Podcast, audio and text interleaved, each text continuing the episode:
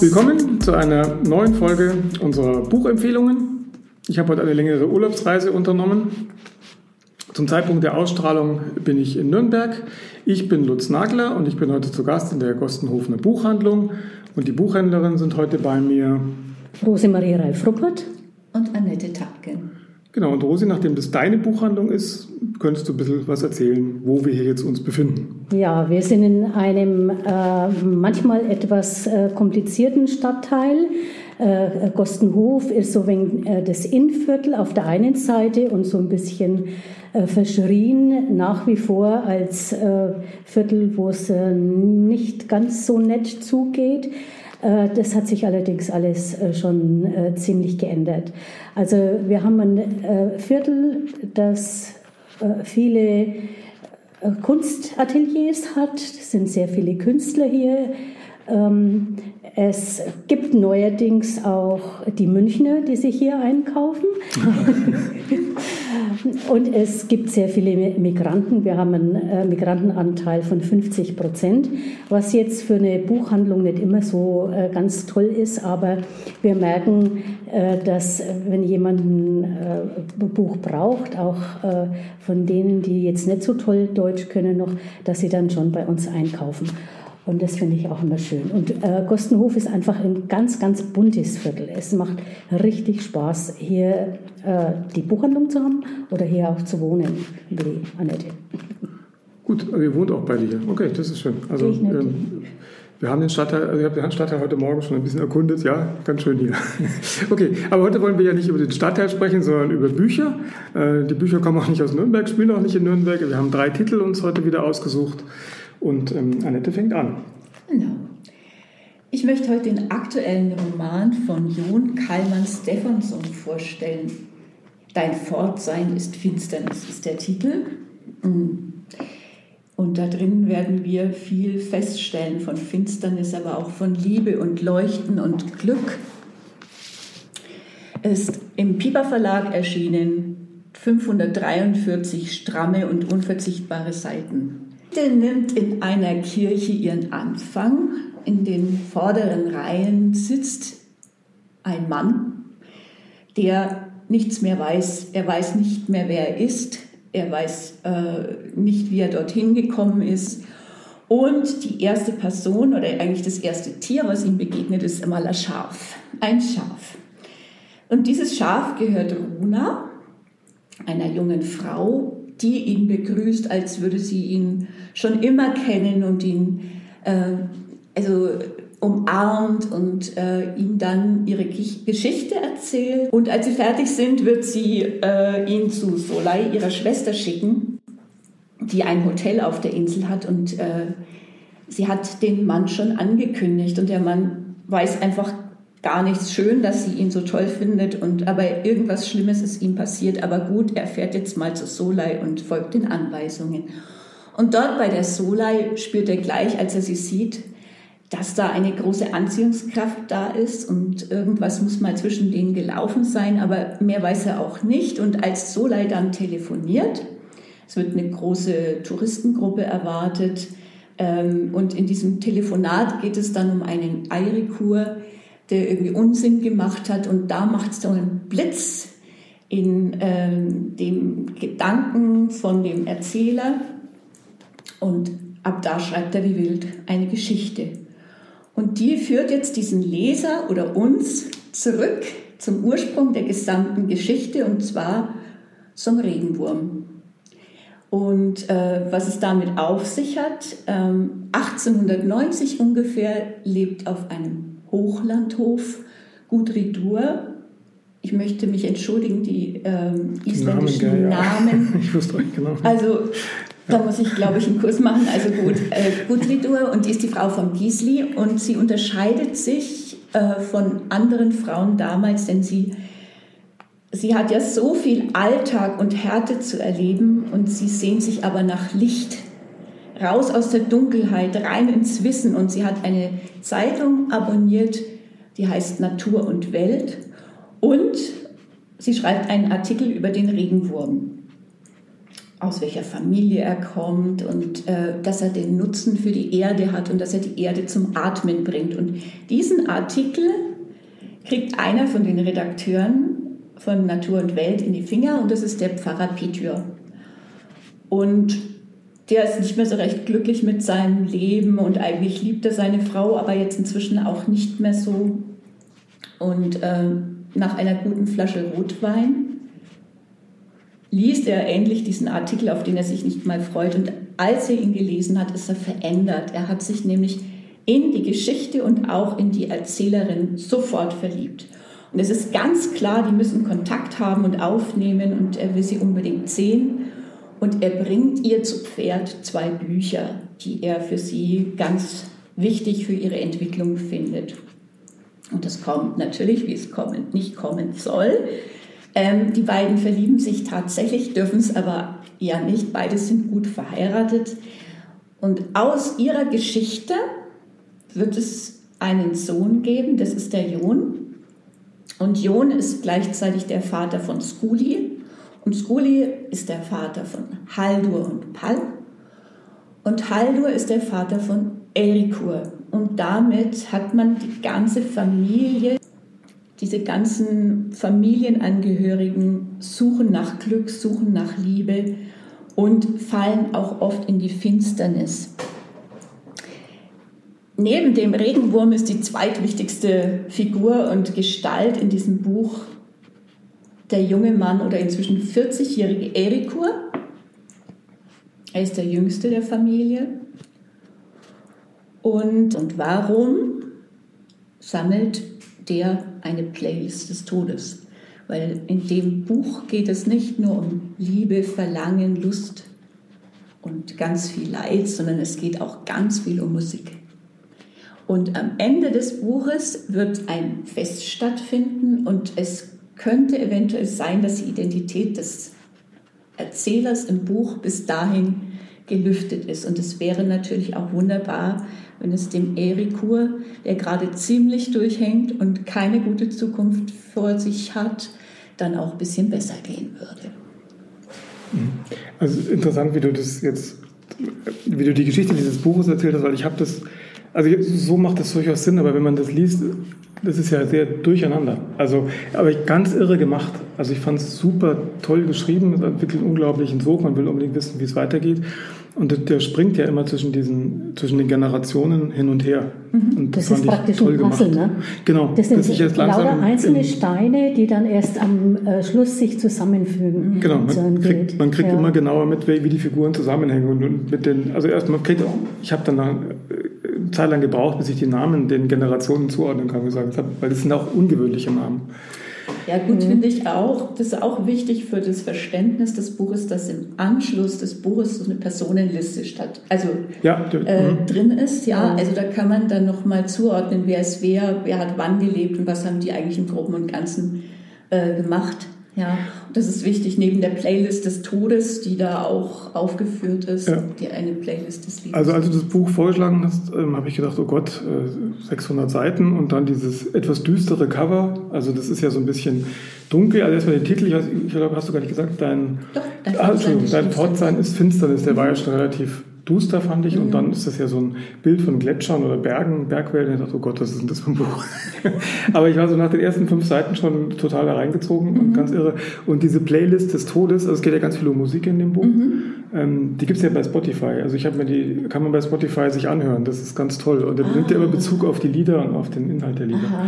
Und der Titel ist ja auch ähm, auf dem Grab, steht das ja genau. drauf. Das ist so ein Zitat. Also ja, genau. Und, und was ich am allerbesten finde Kierkegaard. Also ich muss unbedingt, ich weiß nicht, ich spricht man den so aus, schon, also nee, ich muss jetzt unbedingt Kierkegaard lesen. Ja, wie, wie, Irgendwas weiß, ja genau, aber jedenfalls der, genau. verschluckt und, so. und Hölderlin kommt auch vor. Also ja. meine nächste Lektüre ist Hölderlin und Kierkegaard.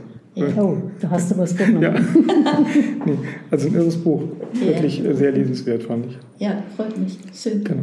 Aber was auch unklar ist, äh, ganz kurz noch, ich fand, ähm, dass man ähm, Erfindet er die Geschichte oder erzählt er die Geschichte? Weil das ist ja auch so ein bisschen offen gelassen, mhm. ob er das vielleicht nicht alles gerade erst erfindet oder es ja irgendwie aufschreibt. Er schreibt ja selber auf, obwohl er sein Gedächtnis vergessen hat. Also ja, verloren hat. Das, das, Du kannst dir alles vorstellen. Und ja. ich würde euch ganz kurz noch eine Passage vorlesen, denn mhm. es geht nicht nur um dieses ganze Schicksal und dass man das leben muss und dass man das Licht packen muss und nicht in der Finsternis versinken und so weiter, sondern es geht auch ganz viel ums Erzählen selbst. Und dazu möchte ich ganz kurz was lesen. Mhm. Wer alles weiß, verliert die Fähigkeit, ein Leben zu führen, denn die Ungewissheit ist es, die den Menschen vorantreibt. Ungewissheit, Angst, Einsamkeit und Verlangen. Das Paradoxe nicht zu vergessen. Du weißt nicht viel, das ist richtig, aber während du schreibst, blickst du durch Wände, durch Hügel und Höhen. Du siehst, wie sich Zellen teilen, siehst den amerikanischen Präsidenten sein Volk verraten. Du hörst, wie am anderen Ende des Landes Liebesschwüre geflüstert werden, in einem anderen Stadtviertel jemand weint. Du siehst eine Frau, die ihren Mann verlässt und den Mann, der seine Frau betrügt. Du hörst das Weinen der Welt. Das ist die Verantwortung und das ist die Abmachung. Dem entkommst du nicht und deswegen musst du weitermachen. Mit dem Schreiben? Ja, womit sonst? Schreib. Und wir vergessen nicht. Schreib. Und wir werden nicht vergessen. Schreib.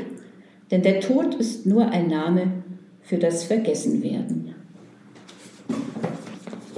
So ist das ein bisschen, ja, und ich finde, ja. das geht ganz viel ums Erzählen selber auch und die Kunstfigur, die der äh, Stefansson da eingesetzt hat als diesen Erzähler, das ist eigentlich, ja, wenn wir dem Tod ein Schnippchen schlagen wollen, dann lass uns einfach erzählen, lass uns mhm. eine Geschichte draus machen. So habe ich es ein bisschen empfunden. Ja, ja. Mhm.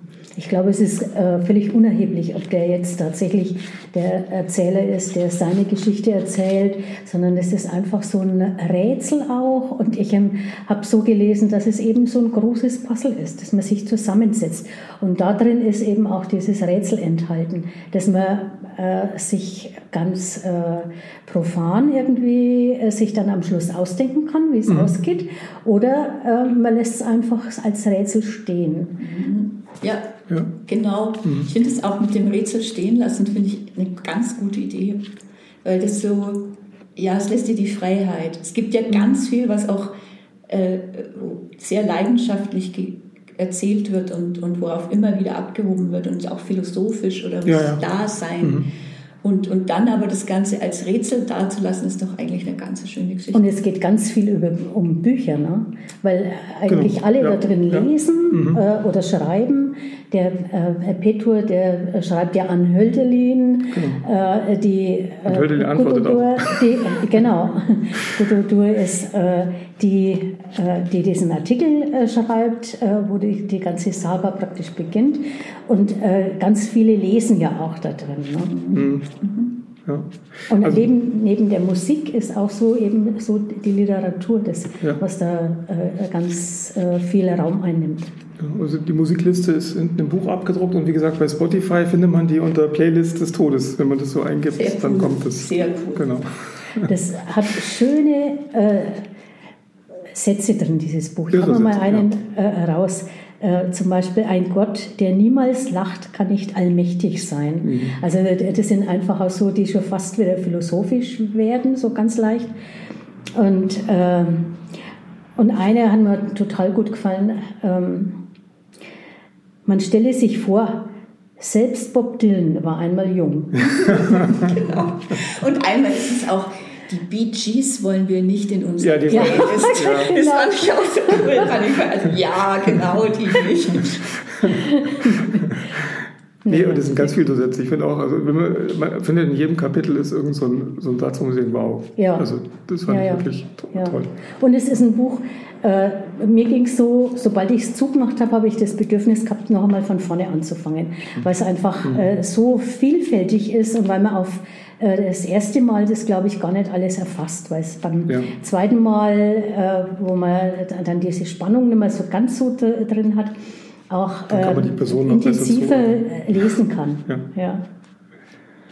Ich glaube, ohne die zweite Lektüre hätte ich diesen, äh, dieses das nicht so erzählen können. Ach, du hast es wirklich zweimal. Ja, ich habe es tatsächlich, weil ja, ich wollte okay. auch das einfach ja. nochmal lesen und ähm, ich wollte ja nicht alles erzählen, sonst. Ja, ja aber so wird es, das stimmt, aber so wie du es erzählt hast, klar, so, so fühlt sich auch, aber das, so nimmt man es, also man nimmt es nicht als so eine stringente Geschichte wahr. Also das fügt sich so nach und mhm. nach, ja, aber ähm, das wirkt ja so, als ob es so eine stringent erzählte Geschichte ist. Das ist ja mehr so ein ja. Kaleidoskop. Oder? Ich habe von dem noch nie was gelesen gehabt, ich muss ich gestehen. Ich auch nicht. Und habe mir jetzt die äh, ganzen Taschenbücher, die schon rausgekommen sind, äh, gekauft, weil äh, der mich jetzt so angefixt hat. Ja, ja. ja, das stimmt. Das ist ein irrer Autor, den man eigentlich äh, gar nicht auf dem Schirm hat. Ja. Sagen wir noch seinen Namen. Jon Kallmann. Jon Kallmann Stefansson. Dein Pforzheim ist Finsternis. Man weiß gar nicht viel über ihn. Die Identität ja. gibt nicht, also die im Netz, da steht nicht viel, außer dass er mal Maler war. Und äh, also Maler im Sinn von Anstreicher und auch mal Polizist, aber. Genau, der wohl verschiedene Jobs, genau. Ich ja. auch nicht viel. Also es gibt ein Interview mit einem französischen, äh, Front, also habe ich über YouTube gefunden, gibt es ein Interview mit ihm in englischer Sprache mit einer französischen Journalistin. Er ist ah, Isländer, also. Okay. Aber er schreibt, sagt halt über sein Schreiben, dass er einfach anfängt und dann sich das entwickeln lässt. Also er hat scheinbar vorher keine, keine Idee. Oder? Also war, gut, das macht ja jeder Schriftsteller irgendwie anders, das weiß ich nicht. Ich finde das eigentlich ganz Wie auch immer, ist irre, das Ein Buch. Wechsel. Das Gut. Okay, zum Glück war deins etwas schmäler, Rosi. Ja, meins war Aber nichtsdestotrotz auch großartig. Ganz schön heftig. Ja, ja. Also ähm, das ist Karl Nixon. Ähm, Kerbholz ist der Titel und Karl Nixon ist ein ähm, Mann, der 67 geboren wurde in Christchurch in Neuseeland und seine Bücher, die er bisher geschrieben hat, die spielen natürlich alle da äh, in dieser Gegend, in Neuseeland eben, in, in der Nähe von Christchurch. Und ähm, ich habe alle von ihm gelesen, die übersetzt äh, wurden und bin ein ganz, ganz großer Fan von ihm. Äh, ich jetzt auch.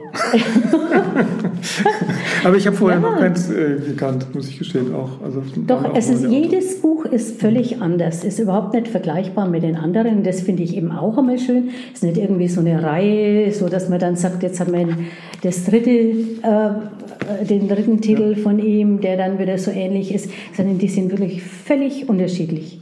Und in Kerbholz geht es um äh, eine Familie, die aus London kommt. Wir sind äh, im Jahr 78. Äh, Vater, Mutter und vier Kinder und äh, die fahren äh, durch Regen und äh, schlechtes Wetter eben durch Neuseeland, denn der Vater hat einen Job angenommen und in 14 Tagen wird er seine neue Arbeitsstelle antreten und will aber mit seiner äh, Familie erstmal noch ein bisschen durch Neuseeland fahren. Äh, und es äh, kommt, wie es kommen muss, bei so schlechtem Wetter. Ähm, das Auto kommt von der Fahrbahn ab und entgegen aller Wahrscheinlichkeit fährt es durch einen Wald durch und äh, äh, kommt an eine Klippe und stürzt die Klippe runter in einen Fluss. Die beiden Eltern sind sofort tot und hinten äh, im Fond äh, sitzen noch drei von den großen Kindern. Äh, das ist äh, Catherine, die ist zu dem Zeitpunkt zwölf, Maurice, der ist 14 und Tommy, der ist sieben Jahre alt. Und ähm, Maurice ist äh, schwer verletzt am Bein und kann sich nicht mehr bewegen, kommt nicht aus dem Auto raus. Es äh, ist langsam äh, gefährlich, weil der Fluss ins Auto eindringt und das alles irgendwie und das, nachts, das Wasser. Das ist es ist Nacht, mhm. es ist, regnet ununterbrochen ähm, Catherine ist die einzige, die nicht so sehr äh, in Mitleidenschaft gezogen worden ist. Die hat sich zwar die Rippen geprellt, aber sonst ist ja anscheinend nichts passiert. Und Tommy hat eine schwere Kopfverletzung bekommen. Und äh, sie müssen aus dem Auto raus, was sie so langsam auch schaffen und äh, sind dann in der Nähe vom Fluss auf einem Felsen und müssen die Nacht dann irgendwie noch äh, überstehen und müssen schauen, ob, sie was zu essen kriegen und wie sie dann wieder weiterkommen da. Also es ist eine ganz brenzliche Situation Äh, und man merkt da schon, äh, was im äh, späteren, im Verlauf des Romans dann noch einmal deutlicher wird, wie unterschiedlich die Charaktere der Kinder sind. Der Maurice ist einfach nur wütend, wütend, wütend, wütend. Er will heim, er will, dass jemand kommt, er will, dass seine Schwester die Straße sucht. Ähm, er äh, kann sich selber ja ganz schwer bewegen, äh, später dann gar nicht mehr, er kann nicht mehr laufen. Und äh, Catherine ist einfach so die praktische, die äh, eine Erdhöhle findet, wo die Kinder dann übernachten können, äh, die noch ein paar Kekse vorzaubert, die dann auch, und das fand ich so, äh, schön auch, das die Zellophanhülle der Kekse aufhebt, um damit dann äh, aus dem Wasser, äh, aus dem Fluss Wasser zu schöpfen und äh, ihre äh, Brüder damit zu versorgen. Also das ist die, die einfach äh, mit beiden Beinen immer auf dem äh, Boden bleibt. Und Tommy geht es sehr, sehr schlecht. Er kann immer reden und er wird auch sein Gedächtnis und alles verlieren. Diese drei Kinder sind in dieser Situation und äh, wollen da weg. Katharine versucht, äh, an die Straße zu kommen, was ihr nicht gelingt. Und nach zwei Tagen werden sie gefunden von einem Outlaw, äh, der eine kleine Farm zusammen mit einer anderen Frau hat. Äh, die beiden bewirtschaften da ein Tal. Das, äh, die Frau ist Martha die äh, kümmert sich so um Gemüse, um Kräuter, um Heilkunst. Und der Peters ist einer, der Marihuana züchtet. Und die beiden kommen überein, diese drei Kinder nicht wieder freizulassen oder nicht zur Straße zu bringen oder ins nächsten Ort, sondern sie zu behalten als billige Arbeitskräfte. Ja, ja, aber Sie, Sie sperren sie das ja nicht wirklich ein, sondern Sie, also, Sie überreden Sie. Ne? überreden Sie eigentlich, ja, oder sagen Sie, ja, das geht jetzt gerade nicht, weil das ist, ist hier jetzt Winter Wetter schlecht und nicht, äh, der, genau. genau. die Stadt ist weit weg und da kommen wir nicht so einfach hin und so. Ja, ja, genau. ja. Also das ist ein irres also Buch, eine irre Geschichte. Ja. ja. Und im, im dritten Kapitel, also ziemlich weit am Anfang, ist ja schon dann ein Rückblick, also oder besser eine Vorausschau in dem Fall, weil das spielt ja in den 70er Jahren oder 80er ja. Jahren das Buch, dass die Schwester der gestorbene Mutter in England ähm, Nachricht bekommt, dass äh, ja, so, darf man das jetzt sagen? Das ist zu viel Spoilern. Also, na, das ist relativ am Anfang nee, von dem das, Buch, finde ich. ich glaub, das, der wird dann. Das kann man ruhig spoilern, genau, weil das der, ganz am Anfang kommt. Genau, also der wird, ja. äh, sie kriegt eine Nachricht, dass ähm, sozusagen die sterblichen Überreste von Morris gefunden wurde. Oder Maurice, oder wie genau. immer. Und daraus wird ja klar, die Kinder sind nie zurückgekommen. Und das ist, und das ist, erst denkt man, das kann ja nicht sein. Die sind halt da verunglückt irgendwo und, und die haben ja gelebt, warum sind die da nicht mehr zurückgekommen? Aber das wird in der Geschichte eigentlich, also so, wie das erzählt wird, ist es ganz klar, dass es so passieren musste. Ja. Und die sterben ja auch nicht alle. Also. Das sollte man dazu sagen, weil viele, äh, viele Leute sagen, ja, ich will, ich, ich will nichts lesen, wo Kinder zu Schaden kommen. Das höre ich ganz oft von Kunden, wenn man über Bücher spricht, über Inhalte ja. von Büchern. Ja. Deswegen finde ich es so ein bisschen hart, weil. Äh, es ist auch, es kommen ganz harte Szenen ja, vor, eben auch äh, so eine ganz eklige Aal-Szene, wie ja. man sie so ähnlich bei Grass gelesen genau. hat. Äh, und also es ähm, ist alles im Alten braucht man schon ähm, ganz gute Nerven, um dieses Buch zu äh, äh, lesen. Aber es ist jetzt nicht so, dass man äh, die ganze Zeit vor sich hin heult. Ne? Überhaupt nicht. Das ist eine, so eine ganz klare Sprache. Ja. Er erzählt es so äh, ganz kurz und knapp auch. Und äh, es ist, ähm, ja, man erträgt es auch. So wie er es erzählt, so kann man diese ganzen schlimmen Sachen auch als Leser ganz gut ertragen. Es ist irgendwie folgerichtig, äh, was er da so erzählt. Ja, auch wie die beiden im Tal leben, das ist auch völlig nachvollziehbar. Das ist nicht ja. irgendwie total äh, daneben oder äh, kann, kann man gar nicht glauben, sondern das ist ganz logisch, wie die da, wie die da genau. also diese Farben da betreiben, fand ich. Meinst du jetzt die Farm? Die Farm. Also das war eigentlich ganz klar, wie dass die das, weil die leben ja da wirklich völlig isoliert ähm, auf dieser Farm und, ja. und ähm, das war eigentlich, gar, aber das kann ja gar nicht sein, ja. Und das war aber eigentlich auch alles, fand ich logisch nachvollziehbar, wie die das gemacht haben. Dass die Kinder dorthin gehen. Ja, und wie die dann da gelebt haben. Da wie die das, das da muss ich ein bisschen Einspruch erheben, denn ich fand, ähm, also da fand ich jetzt zum Beispiel die Kate überaus anpassungsfähig. Also mhm. das, das ist das Einzige, was ich bei diesem großartigen Roman, auch von der Sprache her, von allem oder von den Naturbeschreibungen und überhaupt vom ersten Satz, das ist das beste, der beste erste Satz von unseren drei Büchern, finde ich. Aber ähm, da muss ich sagen, diese Art von Anpassung dieser, diesem jungen Mädchen, das nicht einmal versucht, in dieser Zeit diese Straße zu finden. Ja, doch, sie hat es schon versucht. Und das war ja mit dem Beruf. Ja, ja, ja, ja. Aber, Aber ich fand das schon nachvollziehbar und logisch, dass sie das nicht macht, weil die Martha sie ja, wird ja so eine Art Mutterersatz für sie.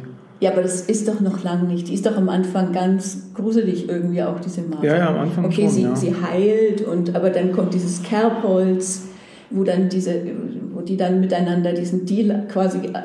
wo die, die eigentlich gezwungen werden, äh, ihre das Schulden abzuarbeiten, abzuarbeiten ja. und dass man das ja. anhand von dem Kerbholz eben feststellen kann, wie viel sie noch haben und es ist überbordend viel.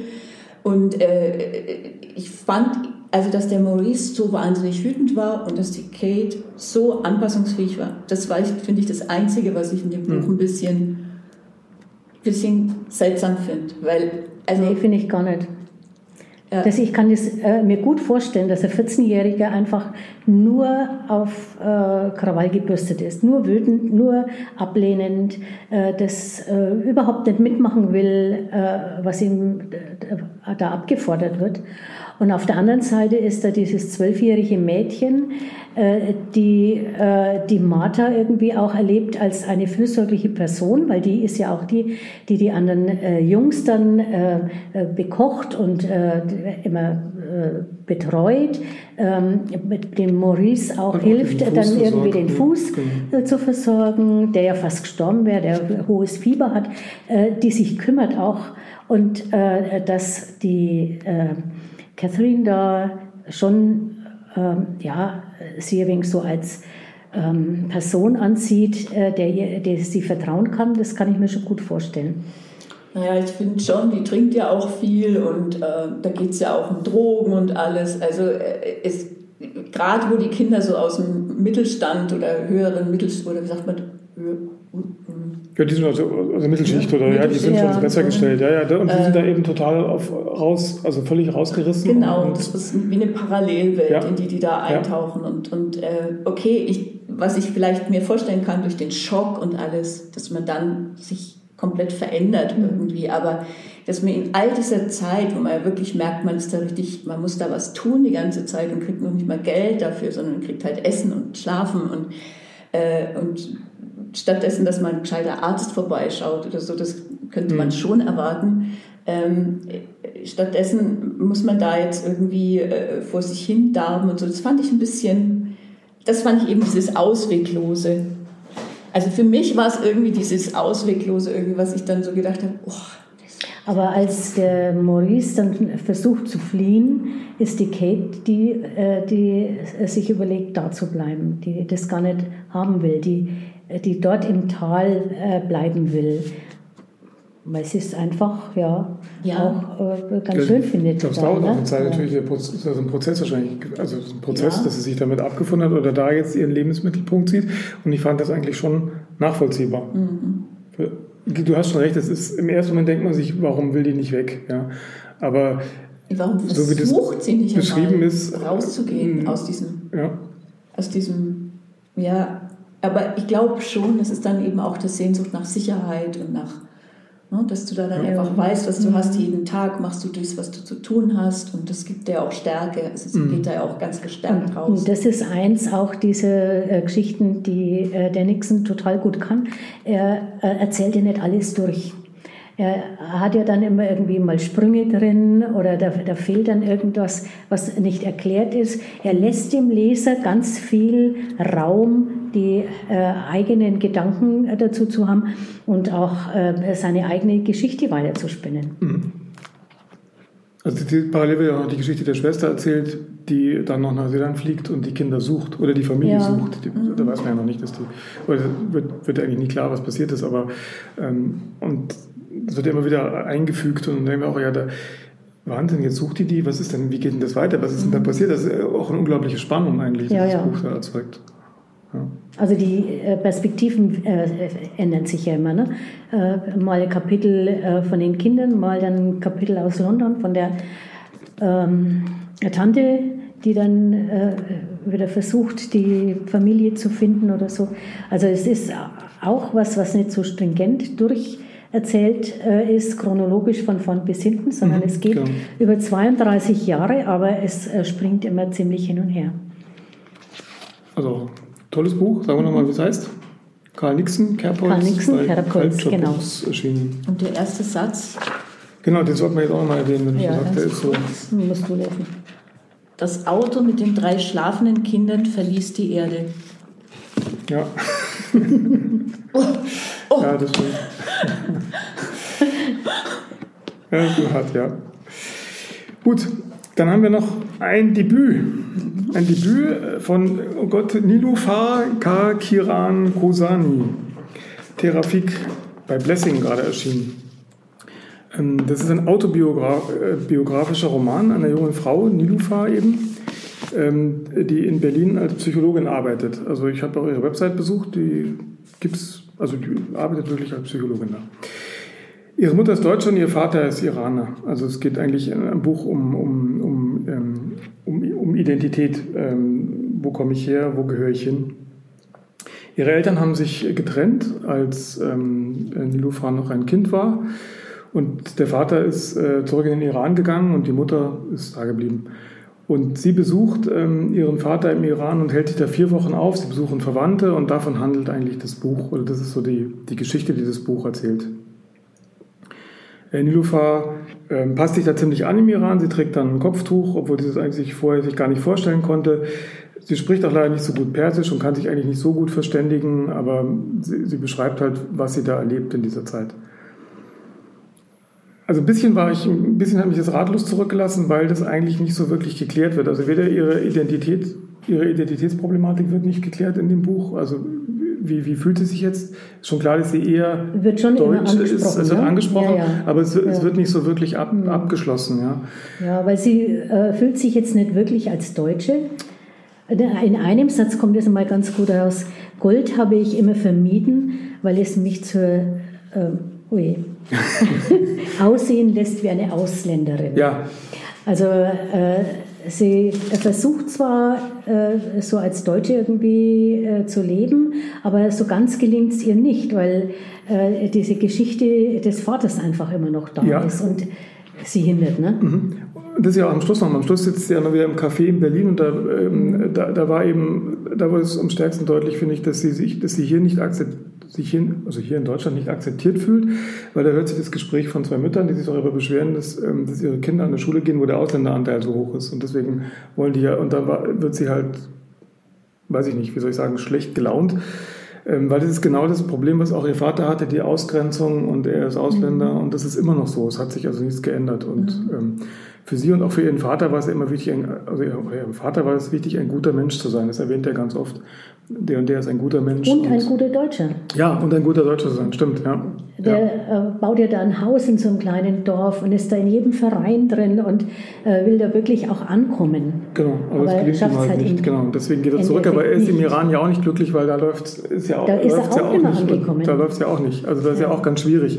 Und ähm, für Nilufa ist es nochmal doppelt schwierig im Iran, weil sie ähm, äh, kann ja auch praktisch, sie lebt mit einer Frau in einer Beziehung, das könnte sie den Leuten da oder ihrem Vater oder auch den anderen nie sagen. Ja. Und ihre Cousine erklärte dann mal, wie das im Iran für die Frauen ähm, praktisch sich gerade darstellt. Im Iran musst du als Frau eine Entscheidung treffen, Familie oder ein eigenes Leben. Im Iran lebst du für die anderen. Du trinkst Tee, du heiratest, du ziehst Kinder groß und passt auf, was die Nachbarn über dich reden. Und dein Mann oder Vater wird das letzte Wort haben und du wirst schweigen. Du, aber du wirst nie allein sein, immer von Familie umgeben das ist, glaube ich, das, das Positive, dass dieses, mhm. dieses, diese große Familie, in der man da eingebunden ist. Und das Negative ist, man hat halt keine eigenen Freiheiten. Vielleicht noch ein Wort zu dem, zu dem Titel, Terafik. Ähm, also ich weiß nicht, ob es persisch vielleicht auch irgendwas heißt, aber eigentlich ist es das schlecht ausgesprochene englische Wort Traffic, Verkehr. Mhm. Und ja. das stand eigentlich für, für mich für eine Metapher für das Leben in Iran. Die bewegen sich alle gemeinsam ähm, in Richtung Zukunft, aber, aber keiner kommt so richtig voran, weil das Regime halt sehr repressiv ist und sie träumen davon, dass sie irgendwann mal in einer besseren Welt ankommen. Und das andere ist, im Auto hat man Privatleben. Ja. Also im Auto ziehen die die mhm. Kopftücher aus und ja. äh, unterhalten sich über alles, weil das ist halt der einzige Raum, wo das eigentlich geht. Sind auch ständig im Stau? Ja, stehen ja. auch ganz viel im Stau. Ich glaube, da ist auch wirklich sowas, also in diesem Traffic, ja. ähm, da sind die Momente, in denen wir wirklich existieren. Vielleicht können wir nur zusammen sein, solange wir uns im Transit bewegen ja. und nirgendwo ankommen als seien wir in diesem Land zwischen den Autos irgendwie getragen, auch wenn wir kaum vorwärts kommen. So treiben wir in unserer Familie zwischen den Kontinenten eine Odyssee. Uns bleibt nur immer wieder aufzubrechen. Also das, was mir sehr gut, also grundsätzlich, was ich so empfunden habe, während ich das Buch gelesen habe, ich finde, es ist ein sehr schmerzvolles Buch.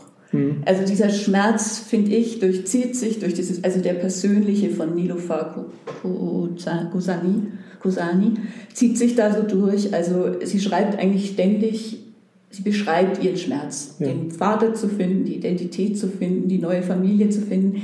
Es ist auch nicht so, dass sie, äh, dass man so das dass man so den Wunsch verspürt, während man es liest, dass sie die Familie kennenlernen möchte. Mhm. Und ich finde schon auch, den Vater betrachtet sie als, als ein Problem. Ja? Mhm. Also so, das ist nicht irgendwie, ähm, ist mein Vater, der hat mich jetzt eingeladen, mal gucken, was so passieren wird, sondern das ist so, ich kenne meinen Vater und der ist so und so und es ist, ist wahrscheinlich geht da wieder mal was schief oder ja. Aber sie kennt ihn ja nicht wirklich. Er hat, ich glaube, er, er, hat sie ja, also er ist ja weg, als, als, sie noch ein Kind war, war und er als eigentlich 17 genau. war. Also sie war schon, er, ja, okay. er war schon ja, relativ okay, lang gut. da, aber ja. dann war er halt nicht mehr da. Ja. Und ich glaube, so dieses, äh, dieses Identität finden ähm, ist das grundsätzliche Thema und dazu kommt dann auch noch der Vater dazu. Also wie soll man das schaffen, wenn du schon im Land Deutschland, in dem du lebst, Schwierigkeiten hast zu wissen, wer du bist. Wie sollst mhm. du das dann noch in Bezug auf eine Reise in ein fremdes Land mit einer fremden Familie schaffen? Also ich finde, es war einfach ein, ein, großes Meisterstück so grundsätzlich mal, ja, also ja. Da, dieser Ansatz. Mhm. Und ähm, ja, was mir sehr gut gefallen hat, sind manchmal so ihre essayistischen Beschreibungen. Also da gibt es wirklich so ein paar Sachen, wo sie wo sie so fast filmisch beschreibt, irgendwelche Zustände, das, was sie sieht. Ja, ja auch in, in der Fremde oder auch zu Hause. Wie sie das beschreibt, finde ich, das gefällt mir am besten von dem Buch. Mhm. Weil alles andere finde ich so ein bisschen, ja, es ist ein Tagebuch und es ist auch gut so, und, aber dieses ständige, dieser Schmerz irgendwie hätte ich ganz gern mal gehabt jetzt geht es mir besser oder es ist schön, du holst mich ab oder die das Freundin holt ja. sie ab oder ja. nee, nee. der. Nee, das ist auch eine ganz kühle Beziehung zu der Freundin, weil du ja. die jetzt gerade ansprichst. Die, die sagt einmal am Telefon zu ihr, reiß dich zusammen. Die hat überhaupt kein Verständnis dafür, dass sie also äh, Nilufer zwischen den Welten ist, dass sie äh, zwischen Iran und äh, Deutschland irgendwie äh, sich ja eine Identität suchen muss mhm. oder die dann wieder verteidigen muss, wenn sie sie jetzt ja schon gehabt hat. Aber äh, die äh, Freundin, die Geliebte, die ist total kühl. Und ich finde auch das Verhältnis, das sie beschreibt zu ihr, finde ich also total unterkühlt. Ja, aber ich denke, das ist auch genau der Gegensatz, ähm, sage ich jetzt mal, zwischen der iranischen Kultur, ja, wo, wo, das halt warmherziger und die Familien und dieses alles viel persönlicher oder ja, näher ist. Das ist vielleicht im Gegensatz zu dem, wie man sich in Deutschland halt, da geht es halt um das eigene, also das, das Ich sozusagen wichtiger. Ja, und ja, Berlin, ne? das, sie lebt halt auch in Berlin, fand ich das auch, kommt ja. auch noch dazu. Ja. Also in Berlin, Neukölln, also es ist schon ja, nochmal so ein... Aber sie hat auch ein schlechtes Verhältnis zu ihrer Mutter die sie ja. schon ewig nicht mehr gesehen hat, die auch, also... Weil ja äh, scheinbar auch die Trennung nicht hinbekommen. Ja. Nicht vor, ne? Kommt ja. Die kommt eigentlich ja. gar nicht vor. Nee, und sie ist wütend auf den Vater, der ihr mal erzählt, zum Beispiel, wie toll äh, das, der, der Strand ist wo er äh, als Kind immer war. Und dann fahren sie dahin und äh, es ist nur dreckig und scheußlich. Und äh, da ist, sie, da ist sie so wütend dann auch auf den Vater, der, das ist dann noch einmal irgendwie was, was da draufgesetzt wird, weil das auch nicht stimmt, was er ihr da mhm. äh, mhm. erzählt hat. Ja, und ich glaube, dieses ganze, dieses, äh, dieses, dieses Gefühlsgemisch, was eigentlich so eher ähm, also wenig positiv ist, das fand ich schade, aber wie sie sich manchmal ausdrückt, das fand ich sehr gut. Also ich kann mir zum Beispiel total gut vorstellen, dass die so Essays über irgendwas schreibt. Ja, also das kann, kann ich mir total gut Ja, das habe ich, also das ist ja als Roman erschienen. Eben man hätte, man hätte auch, weiß ich nicht, sie hätte auch, das hätte auch anders sein können. Also ich weiß gar nicht warum.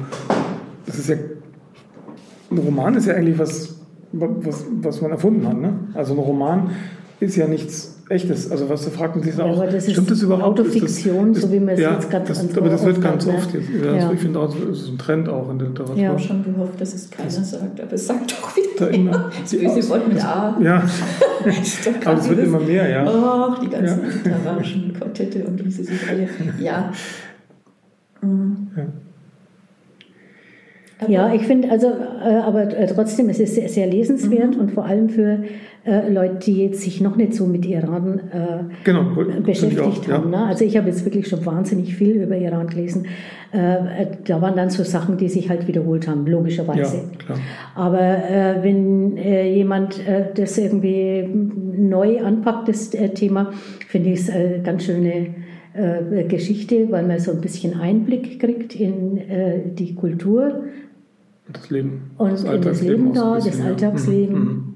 ja. Und über die, ganzen Probleme halt, die äh, Migranten haben, die halt einfach ja. da sind, die, ähm, wo die zweite Generation sich auch immer wieder beweisen muss, wo die zweite Generation sich immer wieder äh, suchen muss, äh, wo gehöre ich hin. Mhm. Und romanhaft finde ich schon deshalb, weil sie ja zum Beispiel dann auch die Perspektive wechselt und dann ihr Vater ja, ist. Ja, das stimmt. Ja, ja? richtig. Also recht. sie erzählt ja. schon sein Leben auch. Genau. Ja, und ist dann wieder sehr bei sich, wenn sie in der Familie dort ist und sie dann aber so, das, also sie versucht es schon finde ich ganz gut zu machen. Also Aber da hätte ich auch noch gern mehr über die Motiv Motivation des Vaters dann und so, warum er sich dann ihr gegenüber so verhält, wie er sich verhält. Also das fehlt mir halt dann so ein bisschen. Deswegen mhm. sage ich so ein bisschen. Also ich fand schon, ja. also ich habe es gern gelesen und würde es auch empfehlen, aber äh, wie gesagt, ein bisschen ratlos war ich dann schon am Schluss. Also das bin ich ganz zufriedengestellt, sagen wir mal so. Mhm. Ja. Okay, haben wir drei Sehr schöne, schön. empfehlenswerte Bücher gehabt. Mhm. Ähm, ihr könnt die Besprechungen auch in der App ähm, nachlesen, jederzeit gerne. Ähm, die App äh, könnt ihr runterladen oder ihr findet sie auf der Website www.buchpicker.de und dann verabschieden wir uns. Bis zum nächsten Mal. Jo, Dankeschön. Bis dann. Tschüss.